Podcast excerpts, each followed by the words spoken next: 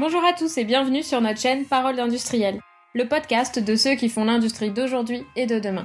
Je suis Eleonore Poignard et je suis ravie de lancer cette série de podcasts dans le cadre du Fabric Tour avec Adémar de Saint-Just et Maxime Delivet. Bonjour à tous.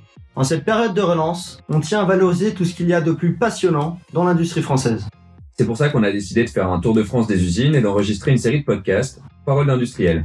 Dans ce Fabric Tour, on va mettre en lumière la grande diversité d'industries qui font vivre notre territoire. On va donc passer dans toutes les régions du 11 au 24 octobre 2021.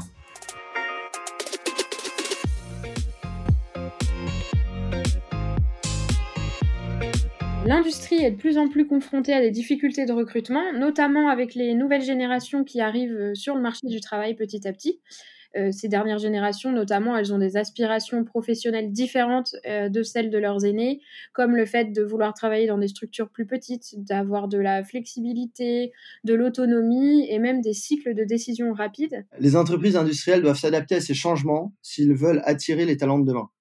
Aujourd'hui, j'ai le plaisir d'accueillir Monsieur Georges von Billoen, dont j'ai eu la chance d'être l'élève aux arts et métiers. Bonjour, Monsieur von Billoen. Bonjour. Bonjour. Vous avez plus de 40 ans d'expérience dans l'industrie et vous avez piloté le sauvetage et la transformation de Coris, une entreprise en faillite.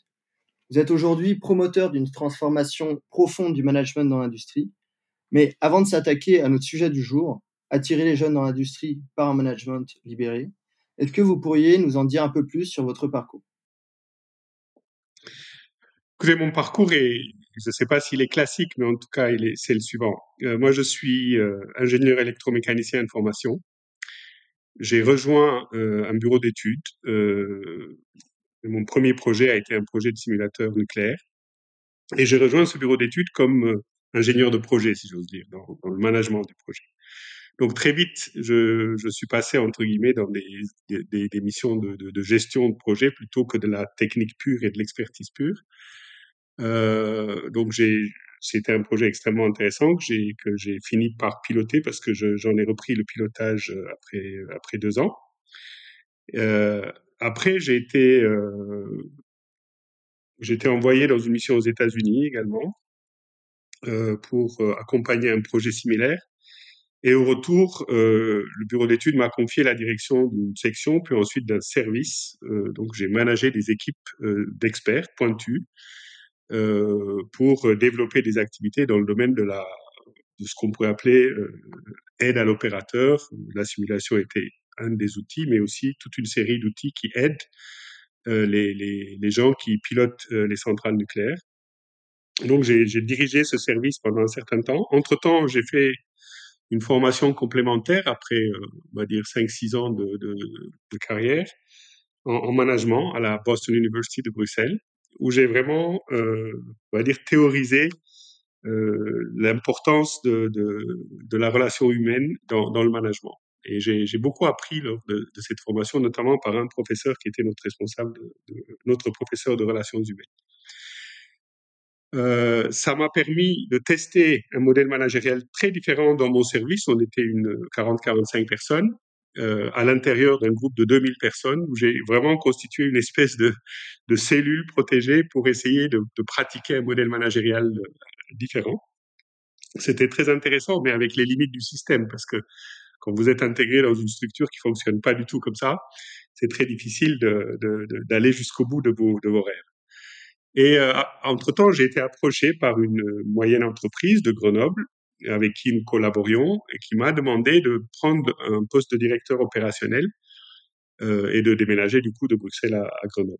Bah, j'ai sauté sur l'occasion. C'était pour moi une espèce de d'opportunité pour euh, vraiment aller plus loin encore dans mon dans, mon approche managériale. Et quand je suis arrivé chez Coris, je suis un peu tombé des nues parce que j'ai trouvé une boîte euh, qui était en pleine crise d'adolescence avec un management hyper vertical, euh, très euh, drivé par l'ego, avec énormément de disputes au niveau des équipes de direction, et une boîte qui en fait ne fonctionnait pas bien. Alors qu'elle était sur une technologie de pointe euh, avec vraiment un potentiel réel. Et d'ailleurs, ça s'est vérifié très vite parce que six mois après, euh, au moment de, faire les comptes annuels, euh, moi j'ai contribué à, démontrer que cette entreprise n'était pas du tout, euh, comment dire, en équilibre financier Euh, et donc, elle a fait l'objet de ce qu'on appelle une procédure de redressement judiciaire. Le conseil d'administration m'a donc demandé à d'abord démissionner l'ensemble de la direction générale de Coris, m'a demandé de reprendre la direction générale avec un administrateur qui a été nommé président, et à nous deux, on a eu comme mission de sauver cette boîte. On avait à peine un mois de trésorerie, le tribunal nous a donné un mois en plein mois d'août. Euh, ensuite, on a eu 15 jours de rallonge, mais donc en, en un mois et demi, on a pu euh, retrouver un repreneur, ce qui était d'ailleurs mon ancienne structure, parce que eux, ils ne voulaient pas que cette boîte disparaisse, ils étaient sur des projets importants ensemble. Donc Tractebel a racheté Coris, et j'ai été confirmé dans, mon poste de directeur général. Et on a complètement transformé euh, le modèle managérial de Coris en, mettant en place une structure extrêmement légère, horizontale, avec euh, un management basé vraiment sur la confiance, en éliminant un paquet de fonctions de contrôle euh, qui, qui, qui, surchargeaient la boîte et qui faisaient qu'elle n'était pas en équilibre économique. Et ça a vraiment libéré les talents. Donc pendant 3-4 ans, j'ai travaillé à la, à la reprise de cette entreprise qui, qui perdait 3 millions de francs français par mois avant leur redressement judiciaire. Et la première année, nous étions en équilibre. La deuxième année, on faisait déjà des profits. Et donc, j'ai encore bossé euh, là-bas donc euh, deux ans de plus, c'est-à-dire au total quatre ans. Et à un moment, j'ai senti qu'il fallait que, que je passe la main à la génération qui était, qui était là, euh, qui, avec nous, qui avait sauvé l'entreprise, donc des gens plus jeunes que moi, même si à l'époque je n'avais que 45 ans. Euh, et donc j'ai j'ai passé la main à, à une équipe euh, qui m'a qui m'a remplacé et je suis retourné dans, dans, dans le groupe qui entre temps avait intégré Suez parce qu'on m'a donné l'opportunité de plus tard, je voulais euh, intégrer l'université d'entreprise, euh, qui était une corporate university, Suez University, pour vraiment partager mon expérience managériale. J'ai fait ça pendant à peu près trois ans comme directeur de programme au sein de cette université, où j'ai vraiment essayé de, partager cette, euh, expérience euh, avec les futurs dirigeants de l'entreprise. Et à la fin, mes, mes, pour mes dix dernières années, j'ai été appelé par Isabelle Cocher, qui était à l'époque à la tête euh, de performance et organisation. Et nous avons travaillé sur les sujets organisationnels pendant à peu près une, une dizaine d'années, jusqu'au moment où elle est devenue, euh, où elle a remplacé Gérard Mestralé pour devenir directeur général d'Engie. Je l'ai accompagné dans sa dernière transformation qui consistait à décentraliser Engie et j'ai quitté euh, euh, fin 2015 pour euh, commencer une, une, toute autre étape dans ma vie, en l'occurrence une vie de, de, de, de, retraité, où je passe mon temps à, à transmettre et à partager. Et euh, au lieu d'être salarié, je suis directement rémunéré en bonheur, comme je dis souvent. Magnifique, c'est beau ça. donc justement, en fait, donc là vous parlez de, de la reprise de, de l'entreprise Coris. Vous avez notamment écrit un livre sur ce sujet, euh, dans lequel vous expliquez que vous avez mis en place un management libéré. Est-ce que ce changement d'organisation vous, a, vous a permis d'attirer plus de talents, et notamment plus de jeunes mmh. Alors, une petite, une petite pré précision de, langage. Euh, J'aime pas trop le terme libéré. Pour moi, je, je préfère le terme management centré sur l'humain. Et, c'est ça qui est pour moi fondamental. Euh, centré sur l'humain, ça veut dire quoi? Ça veut dire prendre en considération l'humain euh, dans le management. Et ça se traduit par, euh, allez, je vais dire trois, euh, trois, trois sujets fondamentaux. Le premier, c'est que l'humain euh, a besoin, quand il fait quelque chose, euh, de donner du sens à ce qu'il fait. Ça, c'est quelque chose de fondamental. Et dans beaucoup d'entreprises, ce sens est étouffé parce que c'est une direction générale qui va aller quelque part. Il n'y a pas vraiment beaucoup de transparence, il n'y a pas beaucoup de participation et euh, on s'aligne ou on, on s'en va. On n'a pas trop trop le choix. Donc la, notion de faire partager ce sens, c'est quelque chose qui n'existait pas. Pour moi, ça, ça a été le premier élément fondamental. Je, je me dis aujourd'hui, et Coris, on a fait exactement ça, c'est on se dit, mais pourquoi on est là? Qu'est-ce qu'on veut apporter à la société? Et c'est quoi qui donne du sens à notre travail? On est ressorti avec, euh, enfin, je peux rentrer plus dans le détail, avec trois notions fondamentales. On est là pour s'épanouir individuellement, être dans l'excellence collective et s'inscrire dans la durée. Son, on a fait une enquête, c'est ça qui est ressorti. Donc, on a organisé l'ensemble de la structure, la stratégie de l'entreprise, les produits sur lesquels il se positionnait et, le management autour de, de, cette, cette raison d'être fondamentale, parce qu'on estimait que c'était ça qui était notre ADN collectif et notre ADN commun. Je pense que la notion du sens est essentielle chez l'humain, et donc un management qui ne, qui ne fait pas ça, pour moi, il n'est pas centré sur l'humain. Donc ça, c'est la première chose. La deuxième chose, c'est la reconnaissance de l'être tel qu'il est. Aujourd'hui, dans, beaucoup d'entreprises, on veut qu'on ressemble à quelque chose. Euh, on est beaucoup plus dans le paraître que dans l'être. Euh, on, est dans des jeux de rôle. On ne nous reconnaît pas pour ce que nous sommes. Euh, ce que nous avons fait chez Coris, c'est qu'on s'est dit, il faut respecter l'intégrité de chacun et l'être de chacun plutôt que le paraître. Autrement dit, vous êtes euh, un jeune qui vient d'avoir un enfant, vous n'avez pas envie de travailler 70 heures semaine, on vous respecte pour votre choix. Par contre, vous avez pas d'autre chose à faire et que vous avez envie d'investir 70 heures semaine pour votre entreprise, pareil, on respecte votre choix et on vous rémunère d'ailleurs pour ça, mais euh, on vous reconnaît pour, pour, pour, ce que vous êtes, pour ce que vous pouvez apporter. On ne demande pas à chacun d'être un extraverti communicant, euh, on, respecte chacun pour ce qu'il est. Euh, chez, chez Engie notamment, moi j'ai eu l'occasion quand j'étais à l'université Suez de faire des, des, des, comment on appelle ça, des, des tests un peu de, de, profil des futurs dirigeants qui étaient promis à des postes de direction générale. Euh, ils étaient, ils avaient tous le même profil, ce qui est une catastrophe. Je me souviens à l'époque, j'avais fait une note d'alerte à Gérard Mestralet en disant c'est dangereux. Euh, les 150 futurs dirigeants que j'ai rencontrés sont tous pareils. Et ça, c'est excessivement dangereux. Donc, prise en compte de l'individu pour ce qu'il est, et puis reconnaissance de la diversité des profils.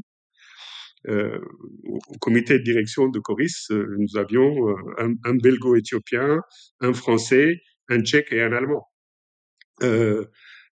Malheureusement, on n'avait pas assez de femmes à l'époque, mais en tout cas, la promotion de la diversité a été le troisième élément, la reconnaissance de l'individu et la promotion de la diversité. Et quand on fait ça, je peux vous dire, nous, on recrutait beaucoup par stage. Donc, les ingénieurs venaient faire des stages de six mois à l'époque chez nous, et ils voyaient ça.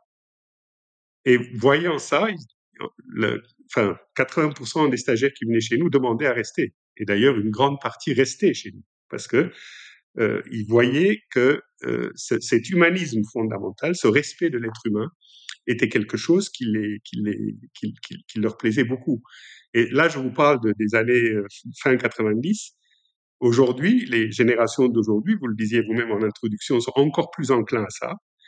Euh, et je suis sûr que beaucoup d'ingénieurs, s'ils voient ça, bah, ils restent. Et ils sont attirés par votre entreprise. Mmh. J'ai plein d'autres arguments, mais voilà. il, y a, une autre question aussi, c'est quand on met en place, alors, vous n'aimez pas trop le, terme euh, management libéré, mais alors un management centré sur l'humain, euh, est-ce que ça va permettre à l'entreprise d'avoir une meilleure résilience, d'avoir une plus grande capacité d'adaptation? Ah, Absolument. Pourquoi? Parce que ces entreprises-là ont des processus de décision, et ça c'est aussi un élément d'ailleurs qui, attire beaucoup de monde, ils ont des processus de décision qui, que, Frédéric Laloux appelle, notamment advice process, c'est-à-dire la décision est ramenée à celui qui fait. Euh, toute personne qui est sur, sur le faire a le droit, dans son domaine d'activité, de décider totalement. Il est libre de décider sur ce qu'il fait. Donc, il n'y a pas cinq couches de managers derrière qui sont en train de lui dire tu dois faire ceci, tu dois faire cela, alors qu'ils n'y connaissent rien. C'est lui qui connaît le problème sur le terrain. Donc, les processus de décision sont très décentralisés, très localisés sur, sur le terrain. Le terrain. Euh, et ça, euh, et en plus, cet advice process fait que vous, avez le droit de prendre une décision, mais vous avez l'obligation morale quasi de consulter les gens qui sont impactés par votre décision et de consulter les gens qui sont plus experts que vous euh, dans, l'organisation sur le sujet sur lequel vous devez prendre une décision. Ça, c'est une obligation morale, mais vous avez le droit de décider. Ce type de processus de décision fait que vous êtes dans la promotion de l'intelligence collective et les gens qui prennent des décisions sont les gens qui sont vraiment sur le terrain. Et, par, conséquent, c'est les meilleurs capteurs de la réalité et de toute évolution. Ils sont, euh, ils sont vraiment au fait des choses et ils, ils, ils voient venir ce qui se passe. Euh, si je prends l'exemple d'Engie, euh, on a mis trois ans à découvrir que l'Allemagne avait à peu près l'équivalent de 50 centrales nucléaires en solaire. Parce qu'on voulait que les dirigeants ne voulaient juste pas voir. Ils étaient sur des grosses centrales nucléaires, charbon, gaz. Ils n'ont pas vu venir cette révolution du solaire. alors que les gens de terrain le vivaient. Si on avait eu un management qui était plus décentralisé et qui donnait de la responsabilité sur le terrain, trois ans avant, on aurait vu ce trend et on n'aurait pas pris autant de retard dans, dans la transition énergétique. C'est une démonstration très très claire de, de, de, ça. Et donc le fait que les processus de décision soient décentralisés fait que, et en plus que l'intelligence collective est promue dans, cette, dans ce processus de consultation dont j'ai parlé, euh, ces organisations sont beaucoup plus intelligentes et en tout cas beaucoup plus efficaces à suivre ce qui se passe euh, à, et, du coup à anticiper euh, les différents changements. Euh, et en plus, comme on est dans un environnement où on se base sur la confiance, lorsque vous avez le Covid et qu'il faut établir le télétravail, on commence pas à se poser des questions de savoir si les gens vont, euh, vont entre guillemets, euh, euh, carotter chez eux et ne rien foutre. Euh, on, on, sait qu'ils sont engagés, on sait qu'on peut leur faire confiance. Donc, de manière très agile, on peut mettre en place des solutions qui vous permettent de gérer ce, genre de situation de crise.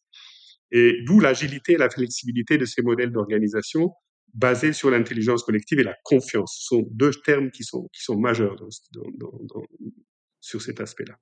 Et d'ailleurs, quand vous parlez de ces deux aspects, on a quand même un message qu'on entend assez régulièrement, euh, c'est le fait que le management centré sur l'humain, c'est un système qui ne peut pas être appliqué dans les grandes entreprises et qu'il ne peut être appliqué que dans les petites entreprises. Vous nous prouvez d'ailleurs le contraire quand vous nous parlez d'Engie. Euh, Est-ce que vous pensez que ce modèle, du coup, il puisse être appliqué dans tous les secteurs et dans tous les types d'industries? Tout à fait. Euh, je peux vous donner plein d'exemples. Euh, malheureusement, Engie aujourd'hui n'est pas un exemple d'entreprise de, centrée sur l'humain, euh, même si on a fait beaucoup de progrès, il y a quelques retours en arrière, on va dire. Euh, mais si prenez par exemple le cas d'une entreprise qui s'appelle Birdsor, que j'ai beaucoup utilisé dans, la formation que j'ai que j'ai que j'ai donnée aux arts et métiers. Euh, c'est une entreprise qui euh, qui réalise des soins à domicile. Donc ce sont des infirmiers infirmières qui réalisent des soins à domicile. Il y a une dizaine d'années, le secteur avait absolument euh, essayé de faire des évolutions d'optimisation de ces trucs-là et transformer l'ensemble des infirmiers en robots. Il fallait euh, faire une piqûre en cinq minutes, se déplacer en, pendant quatre minutes, refaire un pansement, euh, ça prenait sept minutes, et tout ça a été processé par des, logiciels d'optimisation, et on, avait on a transformé, ça se passe en Hollande, vraiment tout le système en, en, en robot, si j'ose dire. Ni les infirmiers n'étaient contents, les malades n'étaient pas contents de, de cette démarche euh, Jos de Bloch est parti en disant non, il faut, il faut revoir complètement le système et il a mis en place un système. Euh, ils se sont mis à 10-12 en se disant voilà, nous ce qui nous intéresse c'est l'autonomie des malades. On va donc euh, euh, un infirmier, une infirmière va suivre un malade, il va être son référent. On va non seulement le soigner, mais intégrer ses contraintes, ses voisinages, ses, contraintes de, famille, etc et on va complètement inverser la donne et au, lieu d'essayer d'optimiser, on va complètement responsabiliser nos soignants pour accompagner la personne pour ce qu'elle est et notre raison d'être est de l'autonomie du malade. Eh ben, ils ont complètement inversé la vapeur et ils ont eu un deuxième principe, c'est que ça va être un exercice extrêmement local. Nous avons une équipe de 10-12 infirmiers infirmières pour une zone géographique délimitée qui sont totalement autonomes, qui s'organisent exactement comme ils veulent. Ils ont commencé à 10-12. En 6-7 ans, ils ont rappelé 70% du marché. Ils sont, ils étaient plus de 7000 il y a 2-3 ans, ils doivent être 10 000 aujourd'hui. Euh, aujourd'hui, les concurrents de Jos de Bloc viennent suivre des formations sur comment faire chez lui. euh, donc, ça prouve bien que même dans une grande entreprise, ça marche. Vous avez le cas de Morningstar, qui est le roi du ketchup aux États-Unis, qui fonctionne là-dessus. Vous avez Gore, qui est une énorme entreprise qui fonctionne comme ça. Euh, Gore-Tex, ceux qui font des Gore-Tex. Euh, donc il y a des exemples, mais il y a des points communs aussi sur ça. Et un des premiers points communs, c'est que quand il s'agit d'une grande entreprise comme ça, c'est de faire en sorte qu'il y ait vraiment des cellules autonomes. Euh, ça veut dire qu'on donne de l'autonomie au local et on, au lieu de faire des pyramides en disant voilà, euh, par exemple, ils auraient pu dire euh, il y a une équipe d'infirmiers, euh, je sais pas moi, à Grenoble, il y en a une à Voiron, il y en a une euh, machin. on va mettre une direction euh, départementale et puis euh, une direction régionale pour coordonner les trois départements, quatre départements, et puis une direction nationale, etc. etc. Pas du tout. Ces organisations sont totalement autonomes. Euh, et les seuls éléments qui sont euh, organisés en commun, c'est les, les, les, les, centres d'expertise mutualisés. Ils ont un centre d'expertise en droit social que tout le monde peut consulter. Ils ont évidemment quelques comptables au, centre, au centre pour faire les comptes annuels. Euh, ils ont des gens en, informatique parce qu'ils gèrent un, un, réseau intranet absolument fort pour pouvoir communiquer entre eux, échanger les expériences. Mais les équipes sont totalement autonomes. Et euh, encore une fois, ne sont mis ensemble que ce qui est strictement nécessaire. En l'occurrence ici, les quelques mutualisations dont j'ai parlé. Après, c'est Birdsorg, c'est une chaîne de valeur très simple. Ils peuvent rester tout à fait en local. Quand vous avez une industrie qui est un peu plus complexe, où la chaîne de valeur est assez longue et assez, euh, comment dire, intégrée, de nouveau, aujourd'hui, on a des empilements de hiérarchies matricielles dans tous les sens, euh, qui complexifient complètement le système. Dans ces organisations-là, il y a moyen de laisser de l'autonomie vraiment locale et de ne gérer que les interfaces entre les cellules locales. Euh, Autrement dit, de ne pas complexifier l'organisation. Et donc, ça peut fonctionner même dans des grands groupes. Je vous ai donné des exemples de Borzorg, Gov ou, Morningstar et d'autres. Euh, même il y a une, une utilité américaine dans le domaine de l'énergie qui s'était lancée comme ça, puis après ils sont revenus un peu en arrière, mais bon, voilà, il y a eu des expériences comme ça. Et donc, le, ce, cette espèce d'opposition qui consiste à dire que ce modèle managérial ne marche que pour quelques startups, euh, de moins de 10 personnes, c'est pas vrai. Euh, nous, chez Coris, on était à la fin 140, 150 quand je suis parti. Euh, on avait de nouveau des, des, des, cellules très autonomes, très peu de hiérarchie, et on ne gérait les interfaces que quand c'était strictement nécessaire. Euh, mmh. Et euh, on n'a pas besoin d'un empilement des hiérarchies verticales pour ça. En fait, vous aviez créé des unités autonomes de production. Tout à fait. la hiérarchie intervenait pour qu'il y ait une bonne communication entre ces unités, c'est ça? Absolument. Après, euh, dans des chaînes de valeur un peu compliquées, vous avez des gens qui réalisent un simulateur et qui développent des modèles. Derrière, vous avez des, des, des, des, gens qui développent des outils software pour faire ce genre de choses. Il faut que ces gens se parlent. Mais ils n'ont pas besoin de 36 chefs communs pour se parler.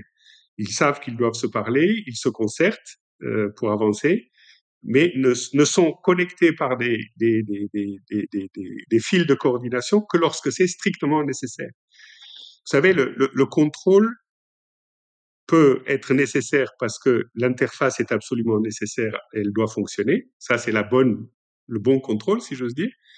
Et après, vous avez du contrôle parce que on est méfiant, on fait pas confiance aux gens et on a besoin de leur demander 56 reporting pour être sûr que ça marche bien. Euh, on, fait du contrôle parce qu'il y a aussi une, une, une euh, c'est drivé par l'ego j'ai besoin de connaître parce que je veux, moi, avoir l'information. Donc, je demande 56 reporting, des reporting que personne ne lit, qui ne servent strictement à rien. Euh, je dis pas qu'il ne faut pas de process. Ces, ces organisations, euh, comme vous les appelez libérées, fonctionnent avec des processus très, très, très euh, élaborés, mais pas des processus qui phagocytent le processus de décision autonome. Ce sont des process qui sont efficaces, qui organisent le travail, qui, qui gèrent les interfaces, mais qui ne mettent pas un empilement de contrôle basé sur euh, la méfiance et l'ego. C'est très différent. Hein. Et euh, quand vous parlez de justement, on parlait de changement euh, pendant les révolutions industrielles, hein, on a eu le taylorisme, le fordisme, le toyotisme. Euh, selon vous, la quatrième révolution industrielle, au-delà de la transformation digitale, est-ce qu'elle doit passer par un changement profond des organisations? Absolument. Si vous voulez, l'organisation n'est pas euh, quelque chose de suspendu dans le ciel. Elle est, elle est, elle vit avec la, société. Hein. Quand nous étions dans une société où il y avait que des chasseurs et des cueilleurs, il y avait des organisations tribales. Quand nous étions dans une société euh, traditionnelle, hein, on va dire Moyen Âge, euh, où, on a commencé à, enfin je veux dire avec la spiritualité qui a évolué, etc., etc. Il a fallu construire des cathédrales. L'homme s'est organisé en conséquence et ça a donné l'Église catholique avec ce que ça peut euh, représenter comme rigidité, euh, stabilité, euh, euh conservatisme, pas d'agilité, etc., etc. Parce que euh, il y a de fortes chances que le jeune homme qui a communié il y a 300 ans était habillé de la même manière que le, jeune homme qui communie aujourd'hui. Donc c'est des processus extrêmement stables et qui ont eu leur temps. À un moment donné, ça n'a plus fonctionné. On a introduit la concurrence, le, le, comment, on appelle ça, la, compétition, etc., etc. Les organisations se, se, sont transformées, sont passées du modèle traditionnel dans ce que Frédéric Laloux appelle le modèle industriel et scientifique, où vous avez vu naître c'est les, les, organisations que vous avez aujourd'hui, 80% des organisations fonctionnent comme ça, avec des processus de, de, de marketing, de compétition, de, de, de performance, de KPI et tout ce qu'on veut. Euh, et ce système est en train de connaître ses limites parce que euh, ben, les générations qui arrivent ne fonctionnent plus comme ça. Les, les, les le, réseau, euh, enfin, l'informatisation et les réseaux sociaux ont complètement horizontalisé les communications. Il n'y a plus moyen de, de tout contrôler d'en haut. Et ces sociétés doivent naturellement évoluer. On a compris qu'on pouvait fonctionner de manière vachement plus décentralisée, beaucoup plus collective. Et donc, les organisations ne peuvent pas ne pas évoluer parce que la société et les, fondamentaux de la société euh, évoluent. Et c'est pour ça que vous avez affaire à une génération qui est autrement plus exigeante sur ces sujets que la, génération précédente.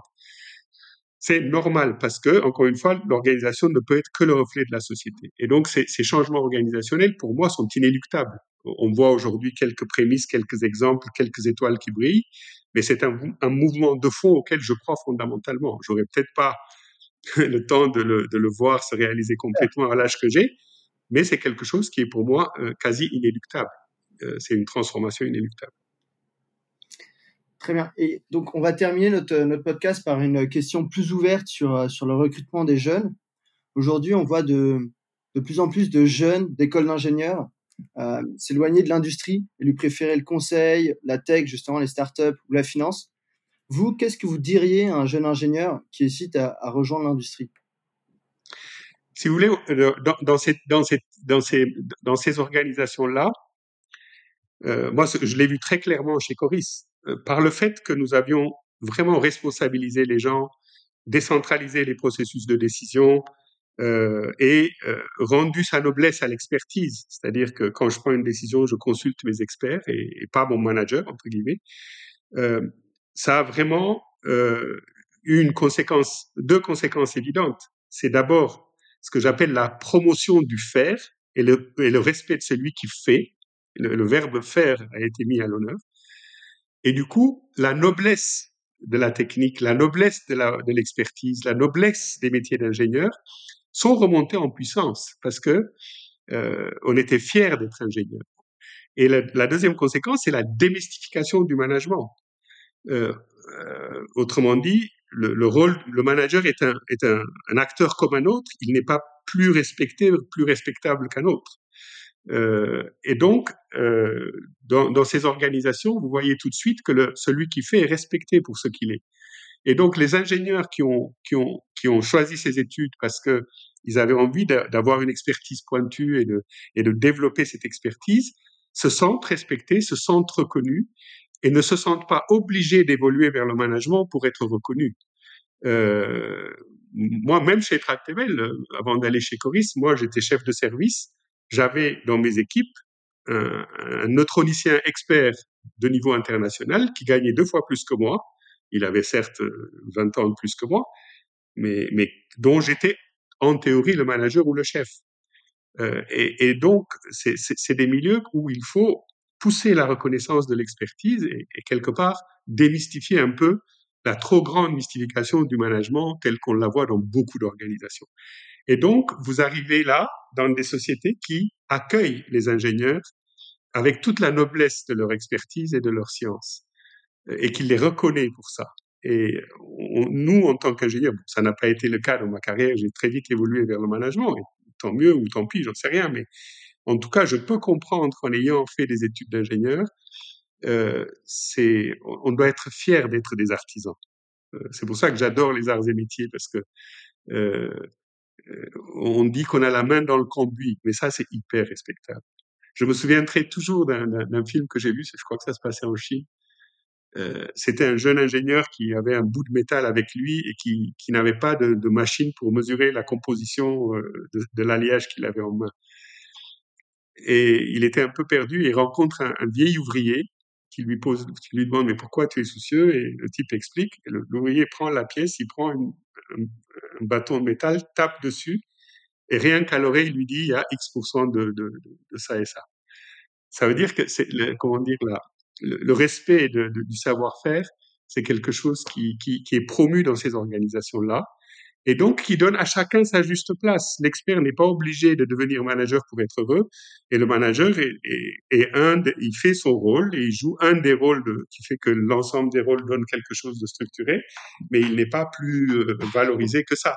Je veux dire, euh, c'est hyper important, je pense, pour la, pour, pour la reconnaissance de l'expertise. je ne sais pas si j'ai répondu à ta question. Mais... Vous, avez, vous avez très bien répondu, merci beaucoup si on doit retenir un grand principe que vous avez mis en avant, en fait, c'est le fait euh, que ce sont ceux qui font qui savent et euh, il faut leur redonner la confiance et le pouvoir. Absolument. J'ai une anecdote que j'adore, hein, que je vous ai certainement racontée pendant la formation. Euh, c'est l'histoire d'un gars qui était en train de sauver une entreprise qui n'allait pas bien, mais qui essayait de le faire en respectant vraiment l'humain. Et un jour, il lance une, une initiative qui s'appelle moins de 10% partout. Et donc l'idée c'était que euh, que chacun essaye de faire moins de 10% de, de, de coûts. Quoi. Si vous avez euh, 10 photocopies à faire, essayez d'en faire 9. Si vous avez une réunion de deux heures, essayez de la faire en une heure trois quarts. Si vous devez faire 10 voyages, essayez d'en faire 9, etc., etc. Donc il avait lancé cette initiative un peu ludique. Et un jour, il va boire son café devant la machine à café et rencontre un ouvrier qui était euh, avec son bleu de travail. Mais bon, un ouvrier, un vieil ouvrier qui devait partir à la retraite quelques mois après qui lui dit comme ça, vous savez, monsieur, on vous aime bien parce que vous essayez vraiment de sauver notre entreprise. Il dit, euh, et votre programme de moins de 10% partout euh, est, sympa. Et il le regarde comme ça et lui dit, mais vous savez, si nous on veut, on peut vous donner moins de 30% sans problème. si nous on veut. Ouais, donc en fait, ce qu'il faut, c'est réussir à, ouais, à motiver, euh, à motiver ses équipes pour, pour aller plus loin. Parce que si les équipes s'approprient votre entreprise et qu'ils considèrent cette entreprise comme, comme la leur, c'est eux qui ont les clés de la performance. Et c'est eux qui vont vous la donner en toute confiance. Mais si vous êtes dans la méfiance et le contrôle, ben, ils essaieront de vous arnaquer un max. Parce que vous êtes dans un rapport de méfiance mutuelle. Et ça ne marche pas. Moi, quand j'ai, quand j'ai repris Coris, le premier geste que j'ai eu, c'est que j'ai, les, chefs d'avant, là, qui ont été démissionnés, on, a, viré à peu près tout le comité de direction sauf un. Euh, ils avaient des, alors que la boîte perdait plein de sous, ils avaient des mobiliers hyper luxueux. Des bureaux, euh, je te dis pas quoi, choisis sur des catalogues de luxe. Et le premier geste que j'ai eu lorsque j'ai pris la direction générale, c'est qu'on a, on a descendu tous ces meubles dans le parking et on a organisé une vente aux enchères au personnel avec un slogan, c'est on n'a pas besoin d'acajou pour réussir. Et ce geste a été extrêmement symbolique et très fort. Ça a montré aux gens que nous n'étions pas dans l'ego, que nous n'étions pas dans, la valorisation de la direction, etc. On a, transformé le parking de direction qui était juste à côté en parking des, secrétaires parce que c'était une, zone assez dangereuse pour les femmes et, et on préférait que les dames et un parking à côté de l'immeuble plutôt que d'aller dans un parking complètement qui était en zone euh, dangereuse. Ces gestes-là ont montré que, que notre raisonnement n'était pas un raisonnement d'élite, entre guillemets. Eh ben, la conséquence, c'est qu'un jour, et je, je, me souviens très bien de ce moment, et je me suis dit ce jour-là, ça y est, j'ai gagné. Euh, J'étais dans mon bureau, la dame qui s'occupait des, des, voyages était au bureau juste à côté de moi, et donc, tu avais deux ingénieurs qui arrivent et qui viennent dire, Écoute, Yvette, euh, on avait une mission à Paris, tu nous as réservé deux chambres d'hôtel. Nous, ça fait dix ans qu'on est copines, on voyage ensemble en famille, on se connaît très bien. Tu dois nous réserver une chambre avec deux lits, c'est pas la peine de dépenser l'argent de la société pour ça. Quand vous entendez ça, vous dites, ça veut dire qu'ils gèrent l'argent de l'entreprise comme s'ils géraient leur argent propre. Et ils sont, eux, source d'initiative de ce genre d'économie. J'aurais pu faire 25 notes de service sur ne dépensez pas beaucoup, ça n'aurait pas marché mieux. Écoutez, merci pour, euh, pour toutes ces anecdotes. C'est extrêmement instructif et intéressant. Et merci encore pour le, pour le temps que, que vous nous avez consacré. C'est un plaisir. Je, je suis devenu aujourd'hui un militant de la transformation managériale, donc euh, je le fais avec beaucoup de plaisir. Ah, c'est avec plaisir qu'on vous a accueilli sur, sur notre podcast pour, pour mettre toutes ces, ces belles choses en avant. Ouais, on espère vous, vous retrouver peut-être sur un autre épisode bientôt. Comme vous voulez, autant que vous voulez.